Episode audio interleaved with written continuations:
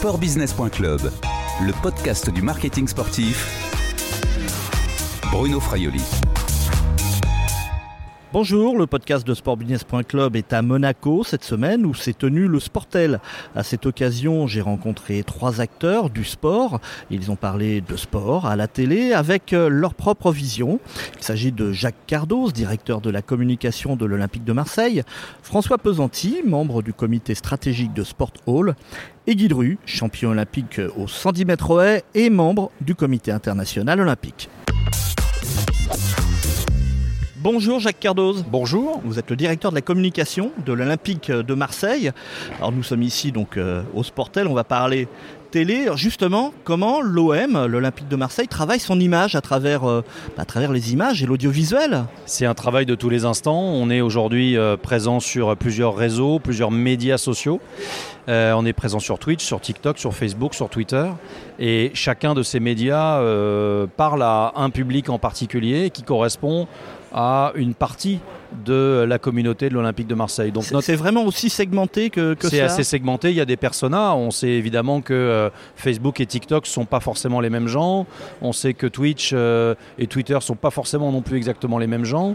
Même s'il y a des croisements euh, entre ces différents publics, ce qui est important pour nous, c'est de parler à tous ces publics-là, d'être présent sur tous ces réseaux et de produire des contenus qui puissent satisfaire chacun de, chacun de ces publics. Ça vient prendre le relais de OMTV qui a arrêté il y a, quelques années C'est exactement ça. Euh, OMTV a été euh, arrêté il y a 4 ans ou 5 ans face à l'évolution du monde médiatique.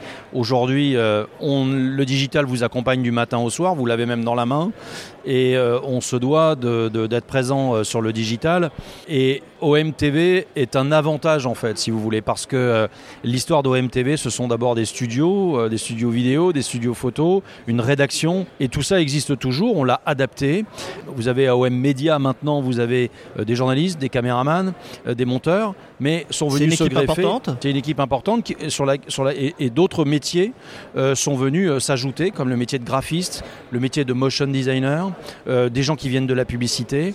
Et d'une certaine façon, aujourd'hui, on a la rédaction, euh, de demain. C'est une rédaction hybride avec euh, un trait d'union entre le monde de la télé, je dirais entre guillemets d'hier, et le monde digital qui est celui de demain. Même si dans mon esprit, les choses ne sont pas comme ça. Parce que je pense qu'aujourd'hui, et on l'a vu notamment pendant le confinement, on peut à la fois beaucoup consommer de télévision et en même temps consommer énormément de digital. On sait bien aujourd'hui que les jeunes générations fonctionnent avec plusieurs écrans et que le monde de demain, à mon avis, c'est plutôt plusieurs écrans. Notre rédaction, c'est une rédaction hybride qui est en capacité de pouvoir justement produire du contenu euh, pour tous ces médias. Alors Jacques Cardos, vous, êtes un homme de télé, vous. On, peut dire que c'est un, vieux média, la télé. Euh, on peut s'adapter comme ça aujourd'hui avec euh, les, nouveaux médias. Il n'y a, a, pas une nouvelle manière de raconter les histoires sur ces nouveaux médias? Qu'à la télé traditionnelle Mais la télévision, elle s'est beaucoup adaptée. Euh, il y a 20 ans, on nous disait le journal de 20 heures disparaîtra euh, dans 5 ans ou 10 ans. Euh, moi, je ne connais pas aujourd'hui de médias qui soient en capacité de réunir 7 millions de téléspectateurs tous les soirs et 15 millions si on additionne les deux principales chaînes. Mais comment on s'adapte? Ben, Parce que la narration elle-même, elle, a évolué. il y a 40 ans ou il y a 30 ans, on ne euh, on ne racontait pas euh, à la télévision les choses de la même façon que ce qu'on peut faire aujourd'hui. Et euh, aujourd'hui, des médias traditionnels comme ceux de France Télévisions, TF1 ou d'autres sont aussi sur le digital et ont aussi adapté leur discours et leur narration au digital. Donc je dirais que c'est décorrélé en fait. Vous avez d'un côté l'évolution des supports et de l'autre côté vous avez euh, l'évolution euh, de la narration, l'évolution du contenu qui peut être extrêmement court et s'adapter euh, à certains réseaux sociaux et qui peut être très long. Et les deux, les deux existent et si vous regardez aujourd'hui par exemple Twitch, qui est une forme de synthèse entre la télévision et le monde digital en fait, parce qu'il y a cette notion de rendez-vous, parce qu'il y a quelque chose qui est linéaire en fait, puisque voilà, on peut, on peut vous dire, bah, on vous retrouve tous les mercredis à 18h sur Twitch ou, à, l'occasion de chaque match, c'est ce qu'on fait, on a des intégrales à l'occasion de chaque match, et ça marche. Ça marche pourquoi? Ça marche parce que c'est la synthèse des deux. Vous êtes à la fois dans la notion de rendez-vous qu'offre la télévision, mais vous êtes en plus euh, dans le digital, dans la communication directe que peut offrir un, réseau social. Donc il n'y a plus besoin finalement d'avoir un canal de télé, on va dire, traditionnelle. Absolument. Absolument. Euh, aujourd'hui, l'Olympique de Marseille, c'est aussi un média et il n'a pas besoin euh, d'une télévision pour parler euh, à sa communauté. pour parler à sa communauté, il lui faut des canaux de diffusion et pas un seul. Et c'est la raison pour laquelle on est présent sur Twitch, sur Instagram, sur Facebook, sur Twitter, sur TikTok et qu'on a des opérations qui sont très différentes selon qu'on est sur Twitch ou TikTok, qu'on ne parle pas au même public. On a aussi notre équipe féminine qui est très en vue, notamment euh, euh, sur TikTok. Donc euh, les publics ne sont pas les mêmes, les personnages ne sont pas les mêmes et la narration n'est pas la même. Est-ce que les clubs de football, selon vous, doivent avoir, doivent garder le, ce contrôle sur les images, sur leurs images? Oh bah oui, c'est ce qu'on a fait euh, durant, euh, durant le mercato. Moi, je suis arrivé en, juin et tout ce qu'on a pu produire, on l'a produit d'abord en interne. Euh, ça aussi, ça a beaucoup changé. Moi, j'ai quitté le monde du journalisme parce que j'avais envie de découvrir une autre liberté.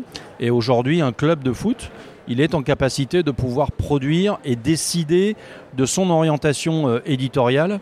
Et ça a un impact. Ça a un impact euh, euh, psychologique, pas seulement pour satisfaire une communauté, mais ça a aussi un impact psychologique en temps de crise ou dans des périodes mouvementées. Et donc la stratégie de communication, elle est, elle est essentielle pour un club de foot, qui plus est pour Marseille, qui, vous le savez, est un club qui, en général, est plutôt très en vue.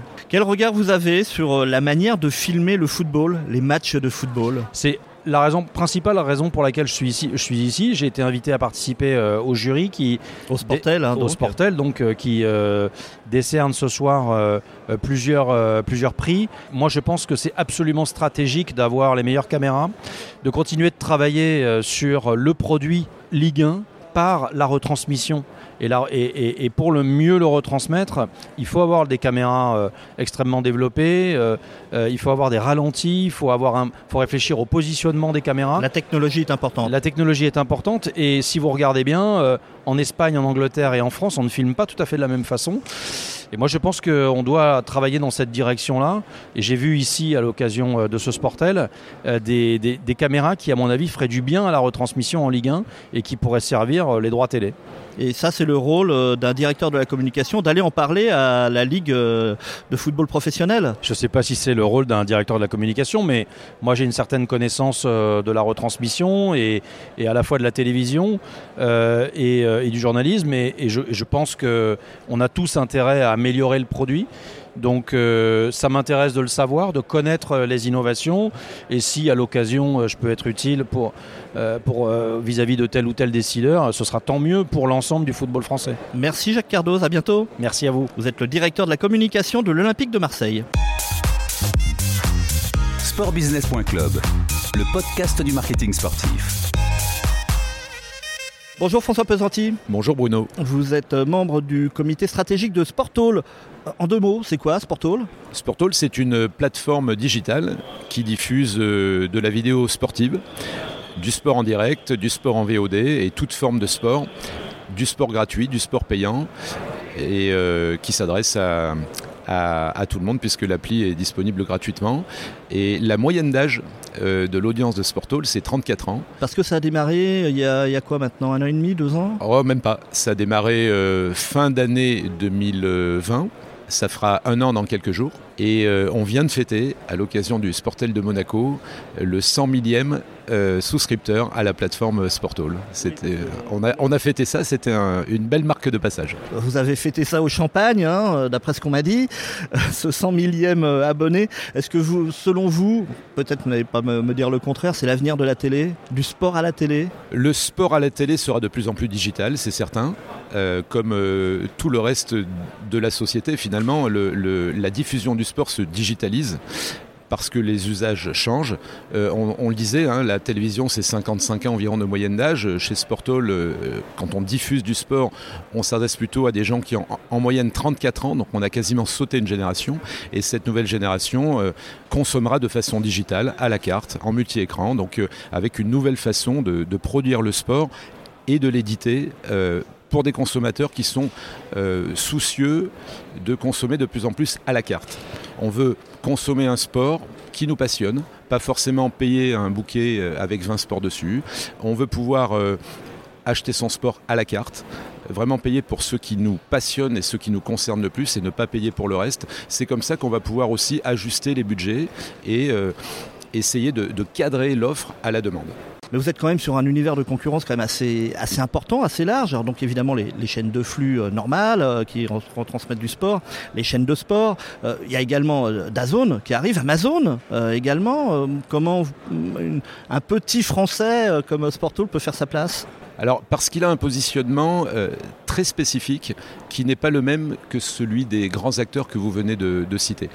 Je, citerai trois typologies d'acteurs pour simplifier. Il y a en effet les chaînes linéaires, gratuites ou payantes, qu'on connaît tous, et qui vont continuer à diffuser du sport. hein. Tous- ces mondes linéaires et digitaux vont continuer à cohabiter, bien évidemment. Deuxièmement, il y a les grands acteurs du digital que sont par exemple Amazon ou Dazone, qui aujourd'hui finalement achètent des droits pour les diffuser comme le ferait n'importe quelle chaîne de télévision, mais sur des canaux digitaux. Donc ils font le même métier que la télé, mais sur le digital. Et puis il y a une troisième typologie d'acteurs, comme Sporthall, qui ne se contente pas d'être une plateforme qui diffuse du sport, mais qui est aussi et surtout une plateforme qui va aider n'importe quel ayant droit à se doter d'une solution digitale qui va lui permettre d'adresser directement ses fans, sans intermédiaire, et de créer son propre média digital avec sa propre offre, ses propres espaces publicitaires, avec sa propre gamme de prix s'il souhaite faire du payant, ses propres choix s'il veut dispatcher du gratuit, du payant dans une offre freemium, et la capacité d'adresser des fans, de créer sa propre fanbase, de lui parler en permanence, de l'exploiter, et donc de se créer un média qui va maîtriser à 100% et qui va constituer pour lui une valeur.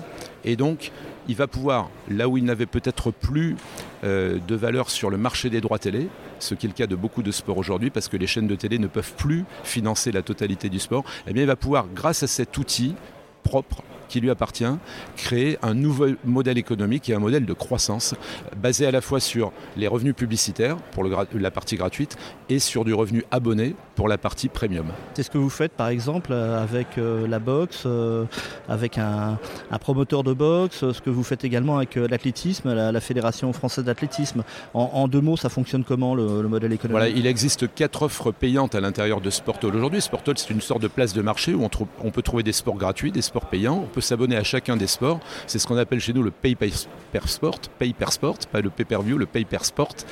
Et, PPS. euh, par exemple, euh, prenons l'athlétisme. Euh, nous coéditons avec la Fédération française d'athlétisme une offre qui s'appelle Athlé TV, euh, qui est payante. Alors, euh, qui a des tarifs euh, intéressants pour les licenciés de la Fédé et, et un tarif qui reste tout aussi intéressant, je crois, euh, pour n'importe quel fan d'athlétisme. Et cette offre-là, elle est constituée de la totalité des compétitions nationales, régionales de la Fédération française d'athlétisme et de la totalité de la Wanda Diamond League, qui est le grand circuit professionnel international. Donc aujourd'hui, un fan d'athlétisme retrouve 100% des contenus qui constituent sa passion dans une seule offre euh, qu'il va pouvoir acquérir au mois, à l'année, en fonction de sa consommation. Voilà, sans avoir à s'abonner à un bouquet télé euh, ou à une, une offre payante euh, supplémentaire. Il ne va payer que pour cette offre-là parce que c'est un fan d'athlétisme. Et, et derrière, il y a un partage de revenus. Donc, euh, Voilà. Ensuite, il y a un partage de revenus entre euh, le, le distributeur, qui est Sportall, qui amène toute la solution de distribution digitale et de gestion des fans, et euh, ceux qui amènent les contenus, c'est-à-dire la Fédération française d'athlétisme et la Diamond League. François Pesanti, vous êtes un, on peut dire un professionnel de, de l'audiovisuel sportif, euh, ancien patron de, de RMC Sport. Euh, on est ici au Sportel. Quel regard vous avez sur la consommation du sport, des, des images de, de sport à la télé Dans 5 ans, ça va ressembler à quoi? Elle, elle va faire comme moi, elle va se digitaliser. Euh, c'est le sens de l'histoire. C'est-à-dire que Il n'y aura plus de sport la- sur les chaînes linéaires, les Si, grandes chaînes euh, si, grand si. public Euh, Quand je dis elle, c'est pas un- pas une rupture euh, ab- aussi abrupte.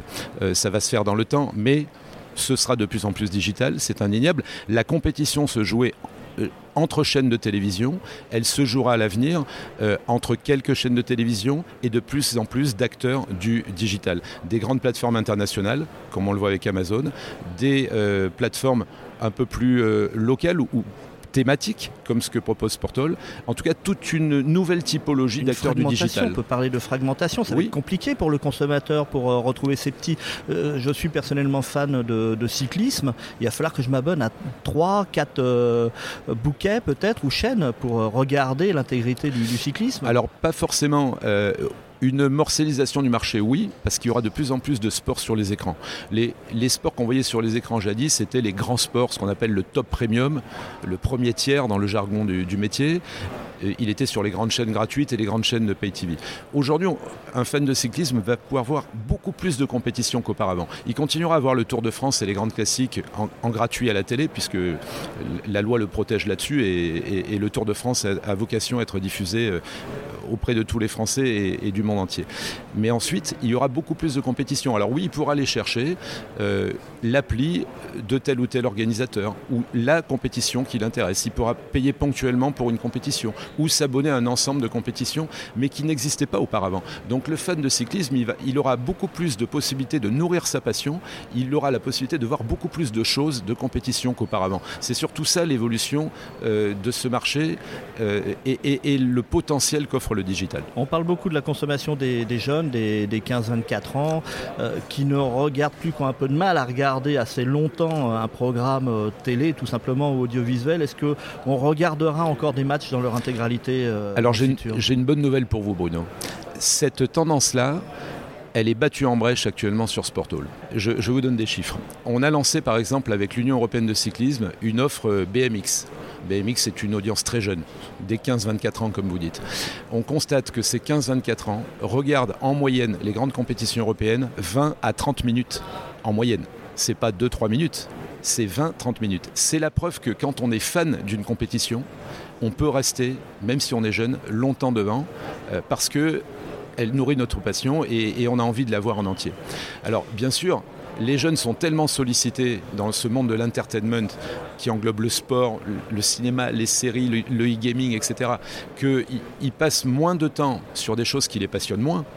Mais ce qui est le cœur de leur passion, ils le consomment très longtemps et ça, c'est la bonne nouvelle. Bon, bah, c'est un mot euh, optimiste en tous les cas pour, pour l'avenir. Merci euh, François Pesanti, à bientôt. À bientôt, Bruno. Sportbusiness.club, le podcast du marketing sportif. Bonjour Guy Dru. Bonjour. Vous êtes euh, membre du, du comité international olympique, Oui. euh, membre français, évidemment euh, ancien champion d'athlétisme. Vous avez été champion olympique Oui. d'athlétisme. Oui. Aujourd'hui, là, nous sommes au Sportel. Quel regard vous avez sur le sport à la télé? Je vois que du bien, c'est- bien, c'est c'est un- une excellente façon de, de, de promouvoir les, les activités sportives, les matchs, les compétitions, de quel- quelque nature qu'elles soient. Ce que je regrette, c'est qu'on a euh, l'attention un peu trop souvent euh, attirée euh, sur des faits annexes qui sont importants, mais comme la violence dans les stades, enfin surtout les stades de football ou autres. Mais sinon, euh, sinon c'est un, ou- un outil de promotion extraordinaire. Et quand on sait que euh, les Jeux Olympiques sont la, euh, les émissions les plus, les plus diffusées, les plus regardées au monde, bon, ça ne peut que, que me faire plaisir et d'aller dans mon sens. La manière de filmer le sport a beaucoup évolué Oui, hein, ces, tout à fait. ces derniers temps. Est-ce que ça a évolué dans le bon sens selon vous? Ah oui, oui, bien sûr. J'ai eu la chance, j'ai la chance d'être assez ami avec avec Charles Bietri et d'avoir pu faire partie de, de ce qu'il avait appelé sa Dream Team, à, euh, la Dream Team de Canal en 92 pour les Jeux de Barcelone. Et, je crois qu'à partir de ce moment-là, il y a eu des tas de- de- d'innovations qui sont faites dans la façon. euh, et bien, bien entendu, bon, c'était un peu un pionnier, mais euh, il y en a d'autres qui ont suivi et, qui font bien les choses. Et il faut reconnaître que bon, bon, les images ont un coût, mais que- quelles images fantastiques quand on voit la façon dont est filmé le Tour de France, par exemple, non seulement la course, mais aussi les à côté, le patrimoine français, culturel, historique français et tout. Ça fait découvrir un pays et ça rend euh, la, la compétition sportive encore plus abordable. La manière de filmer aujourd'hui, le, le sport vous, vous convient ou est-ce qu'il y a trop de choses? Est-ce que la télévision peut des fois, où les images peuvent être un peu trop intru- intrusives? Oui, ça il faut. euh, ça moi je sais que bon, j'aurais pas trop aimé qu'on me foute une caméra sous le nez au moment où je me concentrais, parce qu'à ce moment-là, je, je l'aurais envoyé sur les roses, les, euh, euh, tout en étant agréable. Mais dans ces cas-là, on n'est pas forcément agréable. Donc ça, ça me, à titre personnel, ça me gêne un peu. Ouais, mais Les athlètes aujourd'hui le- les athlètes le demandent. Bon, peut-être, mais euh, euh, moi personnellement, ça m'aurait gêné. Mais s'il y en a qui le, qui le souhaitent et qui l'acceptent, bon ben, euh, tant mieux pour eux, tant mieux pour le téléspectateur. Vous avez comme beaucoup, regardé les images de, de Tokyo, des derniers Oui. Jeux Olympiques Oui. euh, à la télévision. Est-ce qu'il y a des, des images qui vous ont marqué au niveau Bah, moi euh, j'y étais, donc euh, j'ai moins regardé la télévision comme j'étais sur place. Euh, j'ai pu voir, mais j'ai, par exemple, le- j'ai, eu la chance de suivre le, le- la course de, sur route, le cyclisme sur route des femmes. Et là, je pense que bon, il y a des progrès à faire dans, la, dans la- la- les reportages sur ce genre de choses. Par rapport à une étape du Tour de France, ça n'a rien à voir, par exemple. Donc là, je pense qu'il y a des, des C'est-à-dire dans la projets à manière de filmer c'est La ça manière de filmer, C'est ce oui. que vous racontiez avec euh, le Tour de France, avec les paysages Tout à fait, tout à fait, tout à fait. De se concentrer uniquement sur Voilà, la course, voilà. finalement, était... Mais là, je pense, on- euh, et j'ai eu là exactement la même réaction. Enfin, c'est moi qui ai eu la même réaction que David Lapartien, qui est le président de la fédération, euh, enfin de l'UCI. Et euh, bon, on, on l'a fait savoir à, à OBS euh, parce que bon, euh, là, ils peuvent progresser. Pour le reste, euh, pour le reste, ils font très très bien les choses. Alors, euh, vous parlez d'OBS, qui est l'opérateur Oui. hein, des, des- des images, qui met euh, dans les images un certain nombre aujourd'hui de, de données. Oui. Il y a de plus en plus de données, notamment également dans, dans, dans l'athlétisme, hein, qui est Oui. votre sport de prédilection. Comment vous voyez ça, les- cette arrivée de... Ah oui, ça, bon, si, ça c'est intéressant. Oh, par exemple sur le foot, parce que je, je vis euh, plus, plus facilement l'athlétisme en direct, mais le foot je le regarde à la télé, ou le rugby ou d'autres, euh, ou, le, tennis par exemple, quand on voit la vitesse de la, vitesse de la balle euh, dans un service, ou la distance, euh, la distance d'un- coup franc du, du ballon par rapport euh, au but, euh, etc., etc. Je suis pas contre l'introduction de la VAR au football par exemple, mais il faut pas non plus que ça devienne euh, une systématique. Je crois qu'il faut laisser quand même euh, un tout petit peu de, de, de, de, de possibilités à, à l'acte humain. Est-ce que l'aspect spectacle n'a pas pris le dessus sur euh, l'aspect purement sportif aujourd'hui, notamment via les images de la télé? Non, bah ça c'est aux sportifs à le, c'est aux sportifs à le ressentir. Moi à ce niveau-là, bon, ce que j'ai pu remarquer, c'est que, mais je veux pas agir comme un ancien combattant, mais euh, aujourd'hui n'importe quel sportif qui, euh, qui fait un résultat, euh, tout de suite il a un agent. Donc on, on parle plus aux sportifs, on parle à l'agent. Je trouve ça dommage. Vous êtes membre du comité international olympique, donc vous voyez aussi la construction et de près de Paris 2024, Oui. les Jeux olympiques et paralympiques. Quel regard vous avez sur cette construction Euh, Ben, J'attends, j'ai été très actif pour la, pendant la candidature, c'est-à-dire pour l'obtention, parce que là, euh, j'avais quand même une certaine expérience, dont euh, je savais les erreurs qu'il ne fallait pas faire, etc., etc. Et euh, le dossier a été très bien mené. Tout de suite au début de la pandémie, j'ai alerté, j'ai alerté en disant qu'il fallait faire très attention, qu'on n'aurait plus jamais les mêmes jeux qu'avant. Et bon, je me suis pas trop trompé. Euh, je pense que les jeux seront livrés correctement en temps et en heure. Je, touche du bois pour, que nous so- soyons enfin libérés de cette pandémie et qu'il y ait le maximum de monde qui puisse participer à l'événement. Il faudra simplement faire attention au budget, c'est tout. Merci Guy Dru, à Mais je vous bientôt. en prie. Membre du comité international olympique et donc champion olympique euh, Voilà. d'athlétisme. Merci. Ces interviews ont été réalisées les 5 et 6 octobre 2021 à Monaco dans le cadre du Sportel. À bientôt sur les podcasts de sportbusiness.club.